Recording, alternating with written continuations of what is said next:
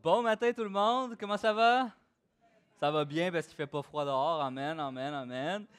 Euh, Peut-être que vous avez regardé, vous êtes, il est où Pasteur Maxime? Il est à quel endroit, Pasteur? Pasteur Maxime est euh, présentement à Québec. Euh, il est parti pour prêcher l'Évangile. Non, c'est pas vrai. Il est juste parti à un tournoi de hockey avec ses enfants. Donc, un repos bien, bien mérité. Ben, je ne sais pas s'il va se reposer, là, mais et c'est nous qui est en charge de l'Église. On est quand même Pasteur Edlin, moi-même et Simon Pierre qui sommes là. Donc, vous êtes entre de bonnes mains. En tout cas, j'espère, je pense. Peut-être. Amen. et Pasteur Maxime, la semaine passée, a apporté un message dans la série Sola Fide et euh, il présentait vraiment que Paul, il nous expliquait toute cette notion-là de la justification par la foi. Super bon message, bon segment de Paul. Et euh, autrement dit, ce qu'il nous enseignait, c'est que notre foi en Jésus, c'est par notre foi en Jésus qu'on est justifié devant Dieu et sauvé du jugement. Euh, mettons que vous n'étiez pas là, vous avez manqué le message, je vais vous, je vais vous l'illustrer avec une image? Imaginez-vous deux secondes que vous allez dans une forêt, une forêt loin, reculée, vous êtes profond dans le bois, vous marchez et soudainement vous arrivez face à un ravin. Impossible de le traverser, bon, vous ne pouvez pas sauter aussi loin, euh, c'est trop profond, a, vous ne pouvez pas l'escalader, il n'y a rien autour, vous ne pouvez pas tendre une branche, mais, oh, euh, miracle de Dieu, il y a un pont, OK? Un beau pont. Qui ici va euh, embarquer sur le pont comme ça, dit ben oui, a un pont en plein milieu de la forêt, euh, allons-y. Hein? Il y en a-tu comme moi, non? Personne. Personne va marcher sur le pont comme ça. Qu'est-ce qu'on va faire avant? On va l'observer. On va le regarder, on va l'analyser, on va checker, OK, c'est bon, il y a de l'air. Est-ce qu'il est solide? Est-ce qu'il y a de l'air bien construit? Est-ce que c'est de la folie de le traverser ou non? sais, toutes les planches sont là, euh, il craque pas trop. Mais une fois que tu vas l'avoir analysé, là, puis tu te dis, OK, oui, il est solide. Comment tu fais pour te rendre l'autre bord? Faut que tu le traverses. Hein? Faut que tu le traverses. Tu n'as pas d'autre choix que de traverser le pont pour te retrouver de l'autre côté. Et c'est la même chose avec Jésus. Jésus, c'est ce pont-là. En fait, je pense que la bonne façon raisonnable, c'est de se placer puis de regarder, à analyser Jésus. Jésus est solide. Fais-tu du sens ce qu'il dit, ce qu'il enseigne? Est-ce qu'il est vraiment historique? Est-ce que Jésus a vraiment existé? Est-ce que la Bible elle est fiable? Est-ce que la Bible est crédible? Ça, c'est notre part raisonnée. Mais tu as beau étudier toute ta vie, il y a une seule façon de rencontrer Jésus, c'est de traverser le pont. On est d'accord? Tu ne seras jamais 100% sûr que le pont ne va pas lâcher sous tes pieds. Hein? C'est ce qu'on appelle la foi. Tu as fait une assumption raisonnable je l'ai regardé, je l'ai analysé, ça me semble solide, ça me semble bon, mais j'ai pas le choix. Il faut que je fasse le pas de foi de l'essayer. J'ai pas le choix, il faut que je marche. Il faut que je marche sur le pont. Et c'est ça, Jésus. C'est raisonnable et c'est bon d'analyser, de dire est-ce que c'est solide, Jésus, cette affaire-là? Ces chrétiens-là qui se ramassent ensemble, qui lèvent les mains en chantant, c'est-tu solide? C'est-tu basé sur quelque chose? Mais après ça, c'est entre tes mains. Toi et toi seul peux marcher sur le pont. Toi et toi seul dois prendre la décision de traverser le pont et d'aller rencontrer Jésus de l'autre côté. Amen? Ça, c'est la justification par la foi. Maintenant, aujourd'hui, on continue un petit peu plus loin. Paul va continuer son, son, raisonnement et on va aller ensemble dans Romains 5. On va aller dans Romains 5. Comme d'habitude, les versets vont se retrouver à l'écran. On va faire à peu près 11 versets ensemble. Romains chapitre 5, versets 1, 2. Mais euh, comme d'habitude, peut-être je le dis souvent, peut-être trop selon certains. Pasteur Maxime, peut-être pour ça qu'il me fait moins prêcher ces temps-ci. Euh, il me dit, c'est parce que fatigant avec ça. Euh, mais si vous n'avez pas de Bible, eh bien, je vous invite à vous procurer une Bible. Il y en a de toutes sortes, de toutes formes. Il y en a des, petites, il y en a des, des, plus grandes, il y en a des minces, il y en a des épaisses, des gros caractères, des petits caractères, des grosses interlignes, des Bibles d'études.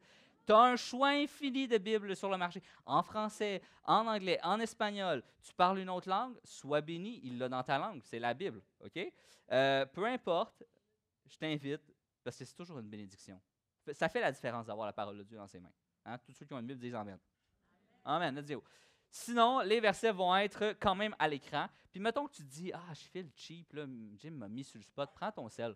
Au pire, euh, si tu dis je ne l'ai pas downloadé, fais juste le regarder comme si tu avais ta Bible sur ton sel, OK? Ou prends quelques secondes pour aller chercher la Bible sur ton sel. Donc, Romains 5, verset 1-2. Étant donc justifié par la foi, donc déjà on voit que Paul continue son raisonnement, il ne veut pas revenir sur ce qu'il a déjà dit, donc je ne reviendrai pas sur le message de Max, il continue, il capitalise sur ce qu'il a déjà dit. Étant donc justifié par la foi, nous avons la paix avec Dieu par notre Seigneur Jésus-Christ, à qui nous devons, à qui nous devons d'avoir eu par la foi accès à cette grâce dans laquelle nous demeurons fermes et nous nous glorifions dans l'espérance de la gloire de Dieu. Donc, si je reprends l'illustration du départ, finalement, ici, Paul il dit Étant donc justifié par, la foi, donc je pourrais dire Ayant donc traversé le pont, hein, nous avons la paix avec Dieu. Ce, texte-là, fondamentalement, s'adresse nécessairement à des chrétiens. Ayant donc été justifié, donc si tu n'es pas un croyant, tu n'es pas un chrétien, tu n'as pas pris la décision encore de suivre Jésus, tu dis OK, euh, ben, comment ce message-là s'adresse à moi? Attends, time out? Time attends un peu. Premièrement, ce message-là s'adresse aux croyants, aux chrétiens, parce que des fois, tu te poses la question, OK, mais oui, Jésus, mais qu'est-ce que ça change dans ma vie? Qu'est-ce que ça m'apporte de croire en Jésus? Bien, je vais te le rappeler ce matin, ce que ça donne de suivre Jésus. Et puis, euh, si tu n'es pas chrétien, mais c'est correct, va-t'en pas, reste ici, reste ici. Si tu n'as pas pris la décision encore, reste là, parce que je vais te donner un avant-goût. Tu vas voir ce qu'il y a de l'autre bord du pont. OK? Voici ce que ça donne, suivre Jésus. Qu'est-ce que ça apporte? Vous êtes prêts pour ça? Paul va dire, nous avons la paix avec Dieu par notre Seigneur Jésus-Christ. Quand on parle de la paix, ici, c'est un concept super important. C'est pas comme l'expression québécoise, par exemple. Moi, mettons que je dis à mes enfants, je peux-tu avoir la paix? Ou si je dis à ma femme, là, là, tu vas me ficher la paix? Ça ne veut pas dire la même chose que avoir la paix avec Dieu. Habituellement, quand on dit à quelqu'un, fiche-moi la paix ou je peux-tu avoir la paix, c'est plus que tu veux installer une distance entre toi et cette personne-là. Moi, quand ma femme, je dis j'aimerais ça avoir la paix, ça, ça veut dire qu'elle va aller faire ses affaires, puis moi, je vais aller jouer à l'ordinateur. C'est ça que ça veut dire. Moi, je vais aller jouer à des jeux vidéo. Euh, comme ça, on a la paix chacun de notre bord. Habituellement, dans l'expression québécoise, ça signifie plus avoir une distance. Bibliquement parlant, avoir la paix avec Dieu, c'est tout le contraire. Avoir la paix avec Dieu, ça veut dire qu'on cherche et qu'on désire, parce que maintenant on y a accès, à avoir cette relation intime avec le Créateur de l'univers. C'est ça la différence. quand on dit euh, l'expression québécoise avoir la paix, c'est créer une distanciation, mais l'expression biblique être en paix avec Dieu, en fait, c'est vouloir et rechercher et entretenir et persévérer dans cette relation personnelle et individuelle avec le Créateur de l'univers. Amen? Petite tranche de vie pour vous. Tu sais, quand on, est dans le ministère, on fait l'œuvre, on est pasteur, des fois, ça peut être pesant, OK?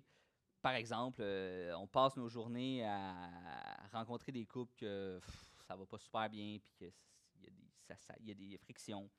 Euh, on accompagne des gens, comme peut-être euh, vous le savez, notre, il y a une de nos sœurs ici à l'église, Lise Bourgoin, qui s'est fait baptiser il n'y a pas longtemps, qui est présentement à l'hôpital aux, soins palliatifs en fin de vie. On, visite des gens dans, ces situations-là. À la fin de la journée, on cumule un peu ces affaires-là. Je sais que vous, dans votre cas, c'est aussi, ça, arrive. Vous finissez des fois des journées, puis vous êtes, ça n'a pas été comme tu voulais, tu t'es pogné avec ton boss, ton collègue était fatigant, puis les clients que tu avais à appeler, ben, ça n'a pas marché comme tu voulais, tu n'as pas eu le contrat, puis tu rentres à la maison avec cette, lourdeur. Je vais vous donner un truc. ok? Moi, il y a un de mes professeurs en relation d'aide qui m'a qui a dit à un moment donné, pour euh, déclencher des hormones dans ton corps, la meilleure façon, celles qui vont t'apaiser, la meilleure façon, c'est tu prends ta femme dans tes bras puis tu la serres pendant 30 secondes. C'est pas juste un câlin, hey, salut, bonjour, je t'aime, bye. C'est vraiment un câlin. Serrez fort dans les bras pendant 30 secondes. Et je vous le dis, là, essayez-le. Essayez-le. Quand vous avez une dure journée, là, prenez votre femme ou votre mari dans vos bras, là, un bon 30 secondes. Vous allez voir le feeling que ça fait. C'est la paix. Vous ressentez cette paix. La beauté avec Dieu, c'est que c'est encore mille fois mieux. Parce que je sais que quand ça va mal, quand c'est la tempête dans ma vie, quand je reçois un diagnostic, j'ai une mauvaise nouvelle, quand la paix, cette paix-là, cette relation qu'avec Dieu semble fondre, je dois me rappeler, je dois rappeler à mon âme que mon Père céleste, Dieu, est là. Et que lui, je peux aller me faire réconforter, je peux aller me réfugier dans ses bras à lui. Et la paix que tu peux ressentir au contact d'un être humain, celle-là dans les bras de Dieu, c'est une paix qui ne s'explique pas. Amen? C'est tellement une grâce d'avoir accès à cette paix-là. Parce que on peut être certain d'une chose. Dieu va toujours être là. Tu sais, des fois, là, ça va pas bien, puis tu es au bureau, puis tu dis, et que. moi, ça, je sais pas si ça va déjà arriver. Tu t'es dit, là, là, là, là, je serais chez nous. Là, là j'aurais besoin là, que, d'entendre de ma femme, ça va aller. Ça va aller. L'affaire, c'est qu'avec Dieu, on le sait qu'il ne va jamais nous abandonner. Puis que s'il ne nous abandonne, pas, c'est qu'il y a encore de l'espoir. Hein, Dieu ne va jamais nous abandonner. Ça produit de l'espoir. Puis s'il y a de l'espoir, ça produit la paix. Amen? Vous comprenez la relation? Et s'il y a bien une chose, une chose, ma femme, elle peut me dire, ça va bien aller. Mais la réalité des choses, c'est qu'elle ne sait pas si ça va vraiment bien aller. Elle, reste humaine. Mais quand c'est Dieu qui me prend dans ses bras, puis qui me dit, ça va aller, parce que je sais que ça va aller. Parce que je, crois qu'il est ce bon Père céleste. Il ne me dit pas, ça va bien aller juste pour me réconforter. Il me dit, ça va bien aller parce que ça va bien aller. Peut-être pas comme moi je voudrais. Peut-être que peut-être c'est pas comme moi je l'entrevois mais je sais que lui va agir dans le meilleur intérêt de ses enfants. Amen? Et lorsque je suis en paix, je peux à ce moment-là louer et adorer Dieu, peu importe la circonstance. Peu importe. Que je me retrouve à l'hôpital, que je me retrouve dans la tempête, je peux, parce que je suis en paix, je peux continuer de louer et adorer Dieu. Peu importe la circonstance. Et ça, c'est mon premier point. La justification qui apporte la paix.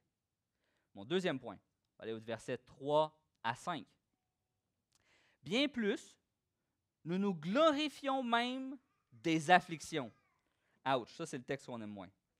Sachant que l'affliction produit la persévérance, la persévérance, la victoire dans l'épreuve, et cette victoire, l'espérance. Or, l'espérance ne trompe point, parce que l'amour de Dieu est répandu dans nos cœurs par le Saint-Esprit qui nous a été donné. Mon deuxième point, c'est la justification qui apporte amour et espérance. Paul va continuer sa description un petit peu ici de, ce que la justification produit. Et il va s'aventurer sur un terrain qu'on a tous envie d'éviter.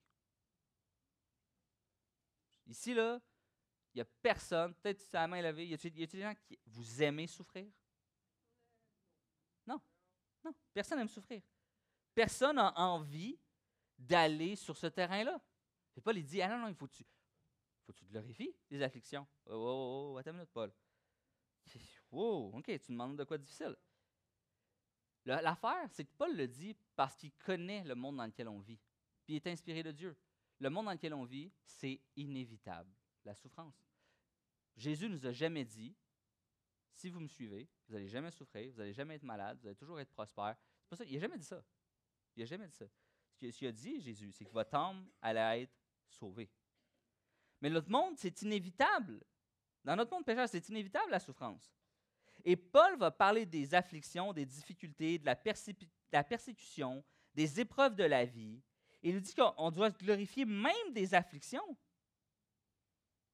Quand j'analysais ça, je me disais, wow, est-ce que quelqu'un peut vraiment dire Amen à ça?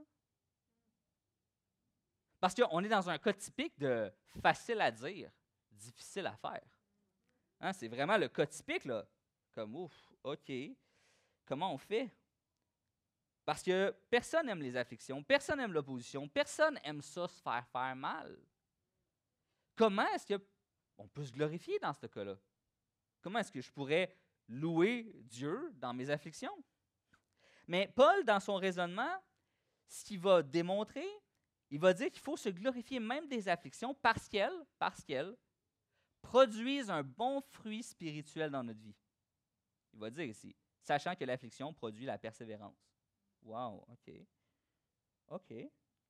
Et laissez-moi vous expliquer, parce que je ne voudrais pas qu'on me comprenne mal. Je le sais que vous, là, vous êtes tous des chrétiens matures, remplis de sagesse.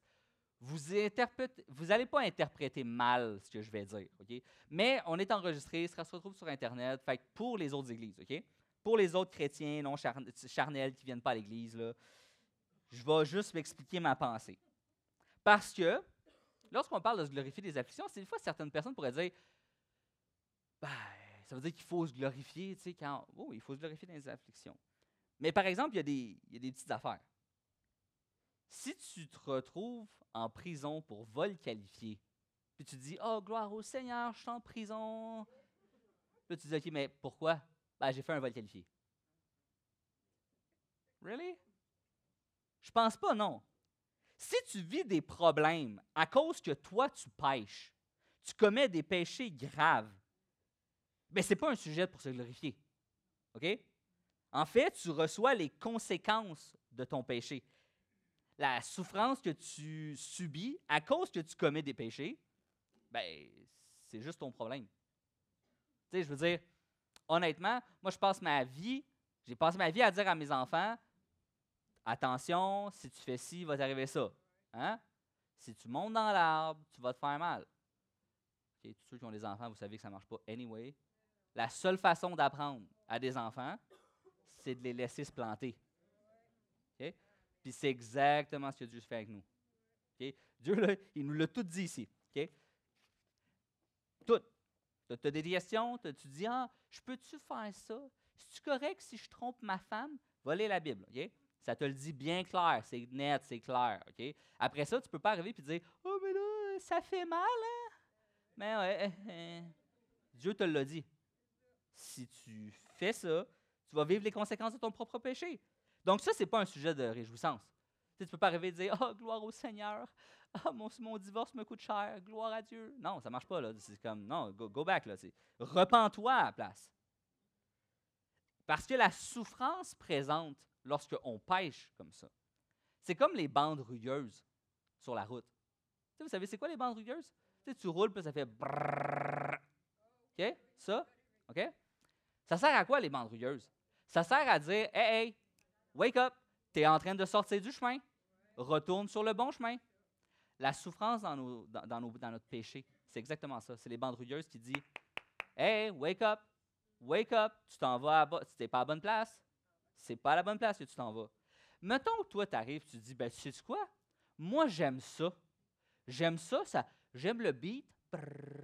puis en plus, ça masse les fesses quand on roule là-dessus ben viens pas pleurer après parce que tu as un flat deux kilomètres plus loin, là. dis, oh, mais là, comment ça, j'ai un flat sur mon auto? Mais non, mais c'est parce que la bande rugueuse n'est pas là pour ça. Elle n'est pas là pour que tu roules dessus pour t'amuser. La souffrance dans ton péché n'est pas là pour que tu dises, oh, ben, tu sais, j'ai. Tu sais quoi? Je suis capable d'endurer ça. C'est correct, ça. Tu sais, cette souffrance-là, de ce petit péché-là, -là, c'est correct. Mais tu, comprends, tu vas subir les conséquences de ton péché, là.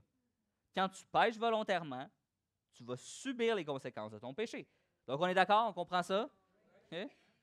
Deuxièmement, il y a de ces souffrances qui sont causées par le péché des autres. Par exemple, moi j'arrive, je roule en voiture, je fais mon arrêt, je, suis légal, je fais mon arrêt, un vrai arrêt, hein, pas un arrêt américain, un vrai, hein, un, deux, trois, gauche, droite, gauche, droite, puis je repars, et que je me fais euh, percuter par une personne qui a été ivre au volant, moi, je n'ai rien fait. On est d'accord? J'ai rien fait. Mais je suis en train de subir le péché de l'autre. Je suis victime du péché de l'autre. L'autre, il a péché et maintenant, j'en subis les conséquences. Wow! Tu dis, moi, j'ai rien fait, pourquoi je subis ça? Mais on peut, on peut parler de la discrimination, on peut parler du racisme. C'est quoi le racisme? C'est quoi la discrimination? C'est le péché de l'autre qui, qui rebondit sur toi. sais, vous le savez, moi, je, suis portugais. Mais je n'ai pas choisi, là, à nulle part, à un moment donné, dans l'éternité passée, de dire, OK, Dieu dit, OK, tu as un choix. Tu peux être portugais, haïtien, africain, chinois, japonais, choose. Non, moi, je suis arrivé dans le monde, puis j'étais portugais. Euh, Edlin est arrivé dans le monde, il était haïtien. Tu n'as pas choisi, là. C'est de même. On, on est comme ça. Nous, on n'a pas péché, là. C'est qui je suis, c'est qui il est, c'est qui nous sommes. Mais le racisme, c'est quoi? C'est tu subis le péché de l'autre. Moi, j'ai rien fait, là. Je suis né de même. C'est ça le racisme. C'est ça la discrimination. C'est de subir le péché de l'autre. Moi, ce que je veux dire là-dessus, c'est que Dieu a une provision pour toi. Parce que ce que tu vis, Dieu l'a vécu. Que ce soit la discrimination, le rejet, la trahison, la violence, Jésus l'a vécu ça. Puis pourquoi ça me réconforte de savoir ça, puis ça me permet de me glorifier là-dedans? Parce que je sais que dans ces épreuves-là, non seulement Dieu marche avec moi, il m'accompagne, puis il pleure avec moi, mais il comprend ma souffrance. Tu sais, des fois, il y a des gens, là, tu, vis de quoi, puis la personne, elle vient te voir, puis elle est bien intentionnée, là, mais c'est un peu comme les amis de job quand ils se mettent à ouvrir la bouche. Tu, sais, tu dis, tu aurais juste dû rien dire. Puis là, tu fais comme, c'est parce que tu l'as pas vécu.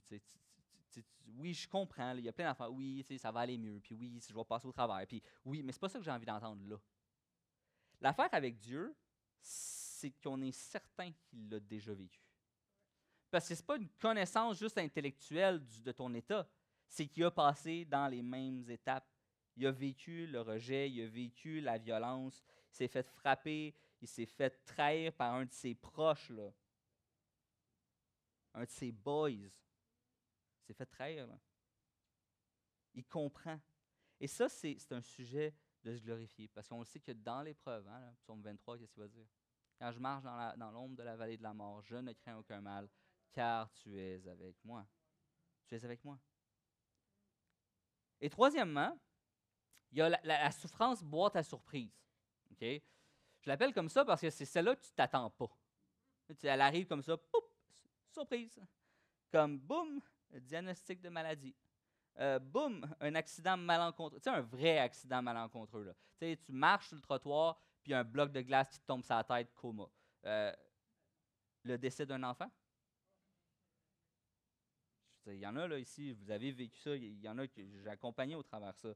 La perte d'un emploi. Mais tu sais, une perte d'emploi où les patrons sont comme le poste est coupé, on est désolé, c'est pas toi. Tu sais, où, où, ça arrive comme ça, bang. Toutes ces souffrances-là, tous ceux que j'ai nommés, ont une chose en commun. C'est c'est le fait qu'ils produisent la persévérance dans la foi. Puis persévérer, ça veut dire quoi? Ça veut dire continuer d'avancer même si ça fait mal. OK? Continuer d'avancer même si ça fait mal. Vous allez me dire, OK, ouais, mais c'est encore, c'est plus facile à faire, à dire qu'à faire. OK, oui, je suis d'accord. Mais il y a une phrase qui, euh, d'un rappeur euh, français, oui, j'écoute du rap français à l'occasion, puis sa phrase m'a vraiment été, emplie de sagesse. Il dit, quand tu te retrouves dans le désert, il n'y a rien d'autre à faire que d'avancer. Là, j'ai fait, j'écoutais sa chanson, puis j'étais comme, oh, ça c'est bon. Quand tu te retrouves dans le désert, qu'est-ce que tu vas faire? Tu, vas arrêter? Tu vas t'asseoir? Non, tu vas mourir de soif. quand tu es dans le désert, qu'est-ce que tu as à faire? Persévère. Continue d'avancer. Continue de marcher. Il n'y a rien d'autre à faire. T'apitoyer sur ton sort, ça ne va pas te sauver. Dire aux, pauvres de moi de subir les afflictions, ça ne va pas te sauver. Continue, continue, continue. Et s'il y a quelque chose que j'aime, vous pouvez regarder autour de vous, là. Puis tous ceux là, qui ont des têtes blanches? Il y en a une coupe avec des têtes blanches. Offusquez-vous pas tout de suite, je vais être gentil, OK? J'hésitais, c'est comment. Tête blanche, c'est un terme biblique, by the way. Hein? Puis la Bible dit d'honorer les gens aux têtes blanches. Pourquoi? Pourquoi? Ben, il y a un principe important dans, dans, ce sens-là. Pourquoi? Parce que les personnes aux têtes blanches sont un témoignage de la persévérance. Sont un témoignage de la persévérance. Vous pensez, là, parce que des fois, on, pense, ah, c'était mieux avant. Ah, le bon vieux temps. C'était donc bien facile d'être un chrétien dans les années 70. Ah, me semble c'était mieux, c'était plus facile, c'était plus. Tu sais, aujourd'hui, il y a Internet. Mais Mais c'est pas vrai. Ils ont passé par des épreuves que vous et moi, on n'a pas encore passé. Ils ont passé par des étapes de leur vie que vous et moi, on n'est pas encore rendus. Et ils sont un témoignage à la persévérance. S'ils sont encore là aujourd'hui, c'est parce qu'ils ont continué de marcher quand ils se sont retrouvés dans le désert. C'est ça l'affaire. La Bible dit d'honorer nos têtes blanches parce que moi, je ne serais pas. Je serais pas dans une église où c'est juste des jeunes de 20 ans. Savez-vous pourquoi? Parce qu'il nous manquerait une partie du corps. Hein, la partie de la sagesse. Moi, là, quand je suis arrivé à la vie chrétienne, je vous l'ai déjà peut-être compté, quand je suis arrivé à la vie chrétienne, je suis arrivé dans un petit groupe. Je suis rentré dans un petit groupe. Et le petit groupe était tous des personnes déjà avec la tête blanche. Ça fait déjà quelques années, fait qu'ils ont encore plus la tête blanche aujourd'hui. Euh. Mais vous savez quoi? On a appris dans ce groupe-là. On a appris comme je n'aurais pas appris dans un autre groupe. Parce qu'il y avait déjà vécu des affaires que nous, on était en train de vivre. Nous, on était comme, ah, ça c'est dur. Puis eux, étaient comme, hmm, c'est cute. Mais on vous comprend. On a déjà passé par là. Fait qu'on va prier pour vous. Puis si on a été capable de les voir de nos propres yeux, ils sont toujours là, ils ont toujours la foi, ils marchent toujours avec Jésus, malgré qu'on a l'air d'être dans la tempête, là.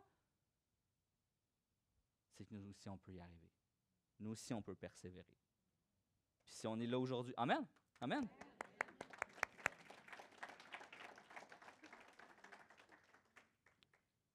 Puis ce matin, j'avais envie de faire ça. J'avais envie d'honorer nos têtes blanches parce que la Bible est claire là-dessus, parce qu'ils sont un témoignage de la persévérance. Alors, est-ce qu'on peut, là, vraie bonne, donner une bonne main d'applaudissement pour toutes nos personnes avec les têtes blanches?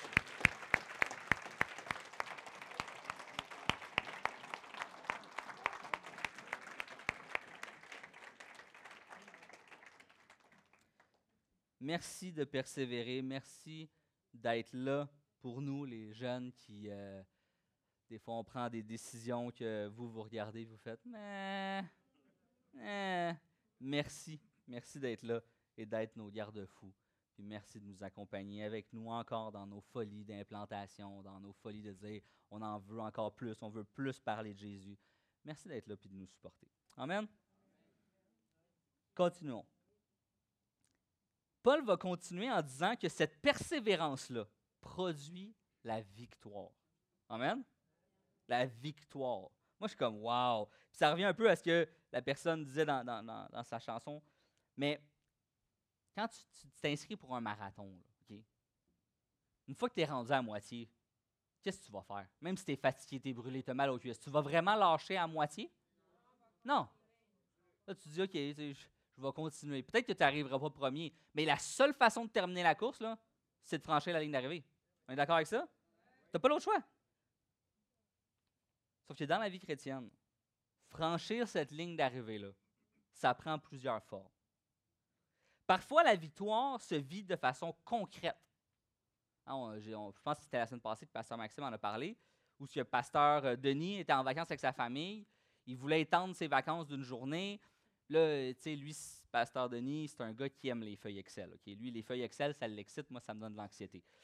Il s'est assis devant son ordi avec sa feuille Excel, il a calculé ses affaires, puis il a dit Sorry, ça ne marchera pas, on ne peut pas étendre d'une journée parce qu'il nous manque environ une centaine de dollars. Fait il prie là-dessus Seigneur, ta volonté soit faite, ferme ses affaires, sort. Il s'en va dans le, stationnement, il retourne dans sa voiture, et quand il arrive à sa voiture, il y a un billet de 100 dollars à côté de son char.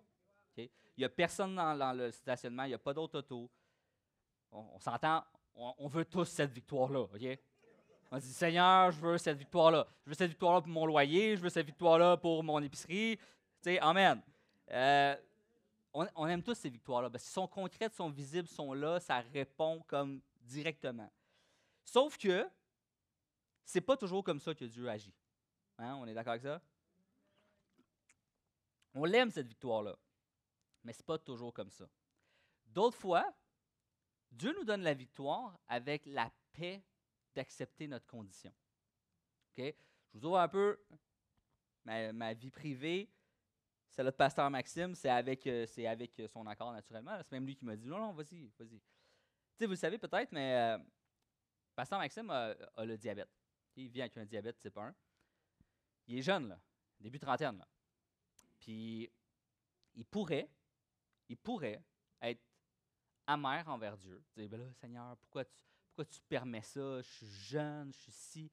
C'est comme, voyons donc, euh, je suis obligé de me tester mon sucre tout le temps, il faut que je check ce que je mange. Euh, lui, il aimait beaucoup la course, c'est rendu tough, à cause. Il faut qu'il check les affaires, il faut qu'il se pique à l'insuline. Il pourrait être amer, il pourrait être fâché contre Dieu. Mais lui, sa victoire, il l'a eu Dans la paix d'accepter sa condition.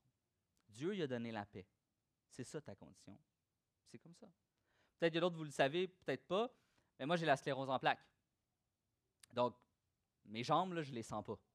Je ne sens pas mes jambes. Puis, c'est une maladie qui est dégénératrice. Fait je peux, je, peux être handicapé à peu près n'importe quel moment. Je pourrais, genre, perdre l'usage de mes jambes, je pourrais perdre l'usage de mes mains. Je, je pourrais regarder Dieu et être fâché. Puis dire, ben là, Seigneur, je sers dans ton Église. Je, je prêche la parole avec zèle. Pourquoi tu me fais ça? Parce que je ne sais pas. Ça, se peut que dans deux ans, je ne puisse plus monter ici. Que je puisse plus, juste plus le faire. Je pourrais être dans l'anxiété de cette épée de Damoclès qui est toujours au-dessus de ma tête, comme quand est-ce que ça va arriver? Quand est-ce que ça va arriver? Je pourrais être dans la colère de dire, mais pourquoi tu permets ça, Dieu? C'est comme, Sérieusement? Mais Dieu m'a donné la victoire dans la paix. Pourquoi j'en parle? Parce que je sais qu'il y a beaucoup de personnes qui vivent avec des situations comme celle-là, et qui ont de la difficulté à l'accepter. je vous dis, j'aimerais vous dire que ça vient de moi, puis que j'ai trouvé le courage nécessaire à l'intérieur de moi d'accepter ma condition, mais ce serait un mensonge. C'est Dieu qui m'a donné ça mais trop souvent au prix pour la victoire physique. Je ne veux que la guérison et rien d'autre. Dieu, si tu ne me guéris pas, ça veut dire que tu n'es pas vrai. Si tu ne me guéris pas, je, vais arrêter de te servir. Je vais aller dans le monde, je vais sortir d'un bar. Ça donne quoi de te servir si tu ne me guéris pas? c'est rare qu'on prie, Seigneur, donne-moi la paix d'accepter ma condition. On ne veut pas le prier parce qu'on ne veut pas qu'il nous la donne on veut, on, veut comme pas cette paix-là dans notre condition. On dit non, je veux pas accepter d'avoir la condition que j'ai, que j'ai, je veux que tu me guérisses. Mais des fois, c'est ça qu'il faut prier. Dieu, donne-moi la paix d'accepter la condition dans laquelle je suis. je vous garantis que Dieu la donne. Puis finalement, la dernière des victoires possibles, c'est pas la plus le fun, mais c'est quand même une réalité, c'est la victoire dans la mort. Quelquefois, quelquefois, c'est dans la mort qu'on obtient la victoire. C'est présent tout au long de l'histoire de l'Église. C'est arrivé ici à Terrebonne à plusieurs reprises. Il y a plusieurs personnes qu'on a accompagnées ici jusqu'aux portes du royaume des cieux. Ils sont allés là où nous, on ne peut pas aller tout de suite. On les a accompagnés jusqu'à la dernière minute. C'est une victoire. C'est une victoire en soi. C'est une victoire d'accompagner quelqu'un, de voir quelqu'un serein devant la mort. Parce que dire, je sais où je m'en vais. Je sais que mon salut a été accompli à la croix. C'est présent tout au long de l'histoire de l'Église. Les premiers martyrs. Les premiers martyrs sont morts. Eux, leur victoire a été dans la mort. Et pas une belle et douce mort. C'est des morts violentes. Paul va dire, la mort m'est un gain. Wow! On s'entend là entre vous et moi que ça prend un certain degré de maturité pour dire ça. De réaliser que si je meurs, je vais être dans une meilleure place, plus heureux, plus complet, plus accompli. En fait, je vais être face à face à Dieu. Puis c'est la meilleure des choses qui peut m'arriver. Bon, si tu es un chrétien. Je l'ai dit que ce message-là s'adressait aux chrétiens. Si tu n'es pas un chrétien, tu n'as pas encore décidé de traverser le pont métaphorique que j'ai parlé en illustration, ou que tu n'as pas encore décidé de, suivre Jésus, La mort n'est pas un gain. La mort ne t'est pas une victoire. La repentance qui amène au salut, c'est le seul chemin. Mais comme je disais, l'histoire de l'Église est remplie de victoires qui se font au travers de la mort. Ah, OK. Là, je sais ce que vous vous dites, là. Comme, il a parti son message, il était drôle, il était funny, c'était le fun de le suivre. Là, c'est un méga downer. C'est comme, il parle de, mort, il parle de, de, de, oh, shoot. Loin de moi l'idée de vouloir apporter un down. Mais c'est la réalité des choses. C'est la réalité qu'on vit tous. On la vit tous. Puis si on ne l'a pas vécu encore, on va tous la vivre à un moment donné. De faire ce deuil de quelque chose. On doit tous faire des deuils à un moment ou à un autre. Si je le dis, c'est parce que c'est vraiment quelque chose qui se passe. C'est vraiment quelque chose qu'on vit. Et comme je vous dis, loin de moi l'idée d'être sombre, de dire, ben là, c'est comme, tu sais, Pasteur Jim, tu tu as la sclérose en plaques, fine, tu l'as accepté, mais tu pries pas? Ben oui, je prie. Ben oui, je prie pour que Dieu me guérisse pareil. Je veux dire, j'ai quand même accepté ma condition. Puis qu'est-ce que ça fait? Ça fait que quand je prie, je me sens pas obligé de, forcer la main de Dieu. De dire, Dieu, guéris-moi, sinon. Parce que si tu ne me guéris pas, je suis correct. Je suis correct, je l'ai accepté. Si tu me guéris, c'est correct aussi. C'est correct. Tu sais, d'accepter sa condition, ce n'est pas une preuve de dire c'est défaitiste. C'est comme, c'est comme tu as abandonné que Dieu allait faire de quoi. Pas du tout. Loin de là. Accepter sa condition, c'est dire si Dieu fait rien, je suis correct avec ça. Puis si Dieu fait quelque chose, gloire à Dieu. La gloire va tout y revenir. Mais je suis correct. C'est la même chose avec Maxime. Pensez que Maxime, il prie pas pour son diabète? Ben oui, il prie. Ben oui, il dit, prie Seigneur, si tu peux me guérir, guéris-moi. Mais de l'autre côté, il n'est pas dans un dialogue avec Dieu de dire sinon. Non, c'est comme si tu me guéris du diabète, gloire à ton nom. Sinon, je vais continuer de faire ce que je veux faire. Je vais continuer, je vais continuer à te glorifier, je vais continuer à te louer, je vais continuer à te servir, je vais continuer à prier. Parce qu'on n'est pas dépendant de l'œuvre de Dieu. Il a déjà tout accompli. Il nous a déjà donné la plus belle et la plus grande des choses, le salut de notre âme. Et à un moment donné, il faut réaliser, il faut comprendre quelque chose. C'est que dans ce monde, il n'y a pas de réelle victoire. Il n'y en a pas de réelle victoire. Je veux dire, souvent, l'objet intense de notre prière est plus révélateur d'une idole dans nos cœurs que d'un réel désir de connaître Dieu. Quand on prie fort pour la santé, puis la santé, peut-être parce que la santé est un idole dans ta vie, quand tu pries fort, fort pour tes finances, puis juste tes finances, puis juste mes finances, peut-être parce que ça souligne quelque chose. Peut-être que Dieu est en train de dire, tu donnes beaucoup d'importance à ce sujet-là. Puis, je veux dire, les choses sont légitimes. La santé, c'est légitime. Je ne vais pas te dire, hey, scrape ta santé. Non, il faut faire attention à notre santé. Comme il faut faire attention à nos finances. Comme il faut faire attention à notre mariage. Comme il faut faire attention à plein d'affaires. Mais qu'est-ce qui est au centre? Jésus. Jésus, Jésus seul ça, quand on fait ça, tout reprend son sens et on réalise en fait que dans ce monde réel, sur Terre, je n'aurai pas de réelle victoire. Parce que je ne veux pas être un downer pour personne, là. mais s'il y a une constante dans la vie, c'est que tu vas mourir. OK? On va, tous, on va tous mourir. On va tous y passer. Vous, moi, les plus jeunes, les plus vieux, à un moment ou à un autre, là, on va y passer. À un moment ou à un autre, on va se retrouver face à face avec Dieu. Face à face avec lui. Pour certains, ça va être la plus belle des journées de notre existence. Pour d'autres, ça va être la pire journée de leur existence. Et c'est pourquoi Paul, dans le prochain, dans où je m'en vais là, va présenter la justification en Christ. Il va donner l'évangile. ça, là, c'est un des passages que j'aime le plus de la Bible c'est comme l'évangile en quatre versets. L'évangile complet, l'évangile qui sauve en quatre versets. Bang, bang, bang, bang. Puis pourquoi je fais la transition de on va tous mourir, on va tous se retrouver devant Dieu, et ce qui va déterminer si c'est une bonne ou une mauvaise journée, c'est si tu as accepté ce qui s'en vient. Verset 6, 9. 6 à 9.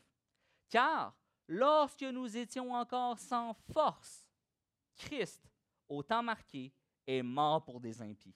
À peine mourrait-on pour un juste, quelqu'un peut-être mourrait-il pour un bien, pour, pour un homme de bien. Mais Dieu prouve son amour envers nous en ce que, lorsque nous étions encore des pécheurs, Christ est mort pour nous. À plus forte raison, à plus forte raison donc, maintenant que nous sommes justifiés par son sang, serons-nous sauvés par lui de la colère. Quatre versets. Le cœur de l'Évangile est là. Il va commencer premièrement en disant, lorsque nous étions sans force. La Bible enseigne ce concept-là d'un bout à l'autre. Être sans force, c'est être pécheur, ça veut dire être incapable d'acheter, d'obtenir notre salut. C'est important à comprendre. On est incapable de nous sauver par nous-mêmes. Sans force, ça veut dire je ne peux pas obtenir la faveur de Dieu. Je ne peux pas obtenir ma propre justification. Et la justification, c'est d'avoir reçu ce sceau-là, le sceau de la sainteté, le sceau de la sainteté par grâce, ce qui veut dire sans mérite. Sans mérite, ça veut dire que ce n'est pas parce que tu es beau, c'est pas parce que tu es belle ou gentil, gentil, c'est pas parce que tu fais des belles actions. Non, tu n'as pas gagné ton ciel. Hein, c'est une expression qui est super commune au Québec. Ah, j'ai gagné mon ciel. Non, non, non, non. Tu n'as rien gagné tout, à part la colère de Dieu. C'est juste ça que tu as gagné. Tu as besoin que quelqu'un paye à ta place. C'est pas parce que tu as assez prié. C'est pas parce qu'il n'y euh, a aucune façon. Tu as besoin que quelqu'un meure à ta place. Ça, c'est Jésus qui l'a fait. Jésus est mort à ta place. Peut-être que vous l'avez déjà vu, cette vidéo-là, sur Internet. C'est une vidéo qui me fascine tout le temps. Tu vois un gars qui fait un, gros marathon, puis il arrive. Tu vois la ligne d'arrivée, bang, il s'effondre à terre. Puis tu as le gars qui est en deuxième, qui arrive, qui court, puis qui le prend, puis qui le porte jusqu'à la ligne d'arrivée. Puis quand il arrive proche de la ligne d'arrivée, il le pousse, l'autre bord de la ligne. C'est exactement ce que Dieu fait avec nous. Nous, là, si c'était par nos propres forces, par nous-mêmes, on est sans force, écrasé, on n'est même pas proche de la ligne d'arrivée, OK? On part de la course de la vie, puis on est déjà effoiré à terre, sans force. Puis qu'est-ce que Dieu nous fait? Il nous prend, il nous amène jusqu'à la ligne d'arrivée, puis il dit, tiens, bienvenue au paradis. Pourquoi il fait ça? Parce qu'il l'a choisi, parce qu'il l'a voulu mourir à notre place. Deuxièmement, il va dire autant voulu. Et ça, c'est important. Parce que Jésus n'est pas une pauvre victime sans défense. Jésus n'a pas été, pas arrivé sur terre et il était comme oh, oh, oh, oh, ils vont me tuer. Oh, oh, je ne m'attendais pas à ça. Non. Il a choisi lui-même de se laisser tuer par l'humanité. Dieu est trop grand et trop puissant pour que sa mort soit contre son gré. Son sacrifice est un choix délibéré et prévu comme solution au péché. Et vous savez, moi, il faut que je m'injecte euh, avec un, médicament à chaque jour. Puis j'ai une phobie absolue des aiguilles. OK? Fait que c'est pas le fun. Il y a des fois où mon corps est comme. Puis ma femme, elle m'aide pour un pied. Je suis comme. Elle me dit, vas-y. Je suis pas capable. De quoi, tu n'es pas capable? C'est un piton. Tu pèses. Clic. Ça se fait seul. Je suis comme. Mon corps veut pas. De quoi ton corps veut pas? Mon pouce, il veut pas. C'est comme tout mon corps est raide, ça veut pas. Puis là, il faut, faut, faut, que je me. Tu sais, il faut, faut que je comme, OK, là, je suis assis, je suis comme. OK, go, go, go, plaque. Comme, OK, c'est pas fait. Ah, that's fine. Mais des fois, là, c'est ça. Et Jésus, là, c'est exactement ce qu'il a fait. Hein? Au jardin de Gethsemane, là, ça ne tente pas de mourir. Ça ne tente pas. Il sait, là, hey, euh, c'est pas une partie de plaisir. Jésus n'était pas juste esprit, là, il est mort sur la croix sans souffrance. Zéro. Là. Au jardin de Gethsemane, il sait qu'il va se faire fouetter, il sait qu'il va se faire frapper, il sait qu'il va devoir porter sa croix sur une longue distance et finalement être crucifié, puis percé. Souvenons-nous que la croix, c'est un objet de torture. C'est pas fait pour être une mort rapide. C'est long, souffrant et douloureux. Et Jésus, au jardin de Gethsemane, c'est son comme OK, un, deux, trois, go, on y va. Il a choisi volontairement de subir ce qu'il a subi. Personne ne l'a forcé, ni le Père, ni personne d'autre. Il a choisi. Il a dit à Dieu que ta volonté soit faite. Il s'est soumis à la volonté du Père et il a choisi volontairement de mourir pour toi et moi. ça, c'est exceptionnel. Savez-vous pourquoi c'est exceptionnel? Parce que cette mort-là prouve son amour pour nous Ça prouve son amour. Là, vous allez dire, mais comment, comment ça prouve son amour pour vous? Ben, c'est simple, OK? Quand on regarde un film, on s'attend à ce que le héros se lance pour prendre une balle pour le gentil. Hein? Le gentil, tu sais, celui qu'on aime. Oh oui, tel personnage, là, il tire, là, le super-héros, ploup, prend la balle. On s'attend à ça. Qui ici a versé une larme quand Sauron meurt dans Le Seigneur des Anneaux? Qui ici a dit Oh non, ça aurait dû être Frodon qui meurt? Hein? Qui, euh, dans euh, ces, euh, pièges de cristal, quand Hans meurt, le méchant, quand il tombe en bas du building, qui a fait comme Oh non, pas Hans. Ah. C'est Bruce Willis qui aurait dû mourir. Personne. Quand le méchant meurt, on est comme Yes! Yes, le gentil a gagné. Mais c'est pas ça la Bible. Jésus a pris la balle, pas pour le gentil, il l'a pris pour le méchant. C'est nous, ça. Jésus a pris la balle pour le méchant. Et ça, là, c'est lui qui a pris la colère de Dieu. C'est lui qui a pris la souffrance. C'est lui que, sur lui que la colère entière de Dieu a été déversée à notre place. Et ça, là, si ce n'est pas un amour incroyable, je ne sais pas c'est quoi. Et comme il a fait ça, c'est le saut d'approbation de son amour pour nous. Et finalement, finalement, la justification, c'est le salut. Parce qu'il va dire, comme on est justifié par son sang, on va être sauvé par lui de la colère de Dieu. Et, ça, là, c'est un peu comme, tu sais, je sais pas si vous avez déjà été à la ronde avec le biais que vous pouvez passer les lignes d'attente. Hein? Tu sais, quand, quand tu y vas puis tu l'achètes, tu dis, tu tu passes, tu comme, tu passes devant tout le monde, tu dis, tu sais, c'est parce que moi j'ai payé. Mais l'affaire, c'est que quand tu le reçois gratuitement, tu n'as rien absolument. Tu as, le billet, tu l'as reçu gratuit, quelqu'un te l'a donné en cadeau, tu passes devant tout le monde. Tu ne mérites pas de faire ça. C'est comme, t'es qui, toi, pour faire ça? Tu ne mérites pas de, skipper la ligne d'attente.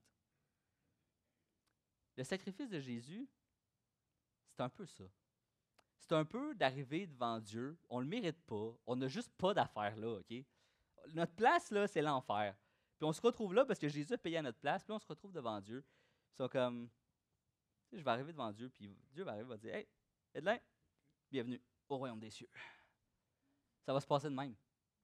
Rien à payer, rien à montrer. Mais moi, je me suis préparé.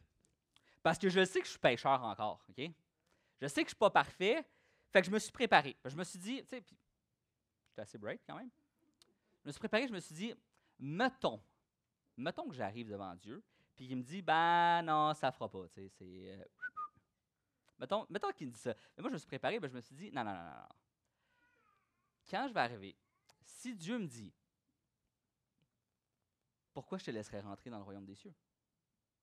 Ben, moi, je vais être comme, je suis préparé. Je vais dire, ah, écoute, euh, si tu m'envoies, moi, en enfer, falloir que tu envoies Jésus avec, parce que c'est lui qui a payé pour moi. Puis maintenant, c'est mon frère. Pas juste comme Hey bro, non, c'est mon frère. Hein, on est co-héritier du royaume des cieux, là.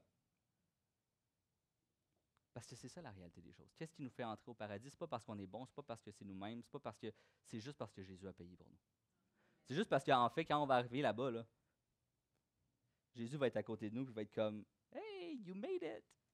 Tu y es arrivé, tu as persévéré jusqu'à la fin. Bienvenue. Bienvenue au royaume des cieux. Je suis content. Je suis content de t'avoir sauvé. Je suis content d'avoir versé mon sang pour toi. C'est ça qui va nous donner accès, rien d'autre. Je peux vivre ma vie entière maintenant, sans peur de l'enfer. Pas avec la légèreté de dire je peux pécher allègrement comme je veux, ben j'irai pas en enfer. C'est pas ça l'idée. Mais c'est que je peux vivre une vie sans peur de l'enfer, avec une reconnaissance et une admiration constante pour mon Sauveur.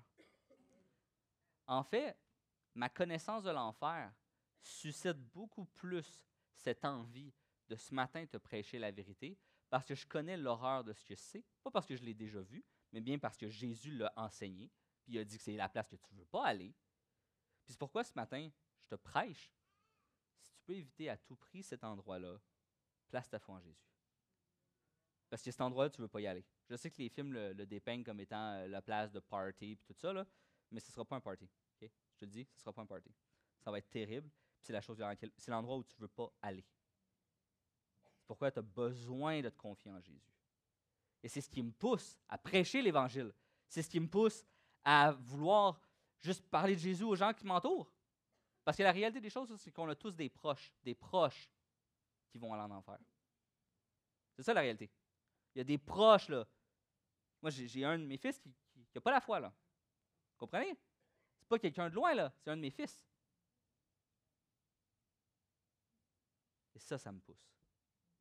Ça, ça me pousse à être réel dans mon évangile, à incarner Jésus-Christ, à être un témoignage, à ne pas présenter la face la plus laide du christianisme, mais celle d'un Dieu qui est mort pour moi, m'a donné une deuxième chance, comme à nous tous ici, là, qui nous a racheté de nos péchés, puis qui constamment nous donne une tape sur l'épaule en disant Ça va aller, ça va aller, continue, persévère, ça va aller, ça va aller, je suis avec toi, ça va aller, je suis avec toi. Ça, c'est le Dieu qu'on sert. Amen. J'inviterai les musiciens à venir me rejoindre et je termine mon dernier point la justification qui réconcilie, sauve et glorifie, verset 10-11. Car si lorsque nous étions ennemis, nous avons été réconciliés avec Dieu par la mort de son Fils, à plus forte raison, étant réconciliés, serons-nous sauvés par sa vie? Et non seulement cela, mais encore, nous nous glorifierons en Dieu par notre Seigneur Jésus-Christ, par qui, maintenant, nous avons obtenu la réconciliation. Nous nous glorifions en Dieu. C'est ce que le texte dit. C'est tellement beau. En fait, là, je passe ma vie entière à parler d'une personne, hein, Jésus. Parce que je comprends qui il est, puis je suis émerveillé par ce qu'il a fait pour moi. Pour moi, là. Tu sais, c'est toujours, quand quelque chose devient personnel, on dirait que tu es plus zélé pour en parler. Je ne pourrais pas vous parler de Dieu et de Jésus si je n'avais pas personnellement été sauvé par Jésus. Ce ne serait pas la même chose. Serait, je, je pourrais vous donner un cours sur la Bible, mais je ne pourrais pas vous parler sincèrement, à cœur ouvert, que Jésus fait vraiment une différence. Il est vraiment vrai, il est vraiment réel, il fait vraiment une transformation. Je suis émerveillé par son sacrifice, son amour pour moi. C'est pour ça que j'ai envie que ce soit réciproque. Tu sais, si quelqu'un autour de vous là, arrive puis il vous fait une journée de rêve, une vraie belle journée de rêve, vous achète un beau cadeau, vous amène dans une belle sortie, paye le resto, une belle soirée, tu arrives chez vous, est-ce que tu fais comme Ah, hey, merci pour la soirée, puis on ne se revoit plus jamais? Non. Tu as envie d'être réciproque, tu as envie tu sais, de passer un bon temps, la personne a fait preuve de gentillesse envers toi, tu as envie, tu envie de, lui rendre l'appareil. Mais je sais qu'avec Dieu, je ne pourrais jamais y rendre l'appareil à mesure égale. Hein, C'est impossible. Mais j'ai envie, par exemple, de le servir. J'ai envie de juste démontrer mon amour. J'ai envie de passer mon temps avec lui. Vous savez quoi? C'est tellement pas naturel de faire ça. Tous ceux qui ont des enfants, vous savez que des enfants, ça peut être ingrat. Hein? Si- vos enfants sont assis à côté de vous, dites-le pas. Laissez ça mort. Faites juste écouter. Euh, mais vous le savez, vos enfants, vous les hébergez à la maison, vous les nourrissez, vous payez leur étude, vous les vêtissez, puis finalement, à un moment donné, ils vont quitter la maison vers 18 à ben, 30 ans, ça varie aujourd'hui, là. Ça dépend, ça peut varier. Fait qu'à un moment donné, il va quitter, puis là, ben, euh, il va t'appeler une fois ou deux semaines. Là, tu te dis, hey, pendant 19 ans, je l'ai, j'en ai pris soin, puis il m'appelle une fois ou deux semaines. Ça, c'est si t'es chanceux. Puis là, tu vis ça, puis t'es comme, ah, sont donc bien gras, mes enfants. Sauf que l'affaire, c'est qu'on fait la même chose avec Dieu. On est les enfants ingrats de Dieu. Dieu nous a tout donné. Il nous a sauvés, il nous a restaurés. Puis notre raison, c'est comme moi, mais je suis occupé. Ouais, ouais, bienvenue dans le club, on est tout occupé. Ah, mais j'ai pas le temps. J'ai pas le temps de prendre du temps avec Dieu.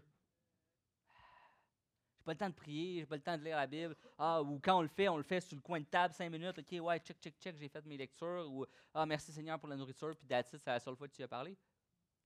Si tes propres enfants agissaient comme ça, à un moment donné, tu auras un time-out avec eux. Comme, hey, qu'est-ce qui se passe? Ça marche pas, là? Qu'est-ce qui se passe?